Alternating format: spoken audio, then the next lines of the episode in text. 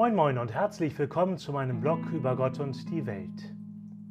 2. Februar Darstellung des Herrn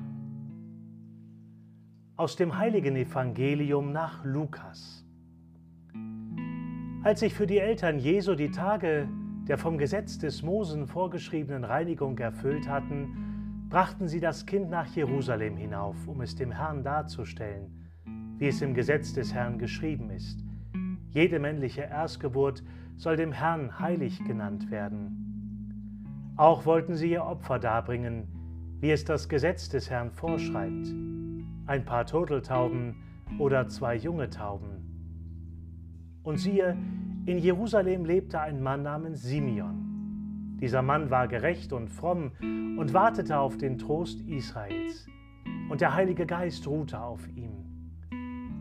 Vom Heiligen Geist war ihm offenbart worden, er werde den Tod nicht schauen, ehe er den Christus des Herrn gesehen habe. Er wurde vom Geist in den Tempel geführt, und als die Eltern das Kind Jesus hereinbrachten, um mit ihm zu tun, was nach dem Gesetz üblich war, nahm Simeon das Kind in seine Arme und pries Gott mit den Worten, Nun lässt du Herr deinen Knecht, wie du gesagt hast, in Frieden scheiden, denn meine Augen haben das Heil gesehen, das du vor allen Völkern bereitet hast. Ein Licht, das die Heiden erleuchtet und Herrlichkeit für dein Volk Israel.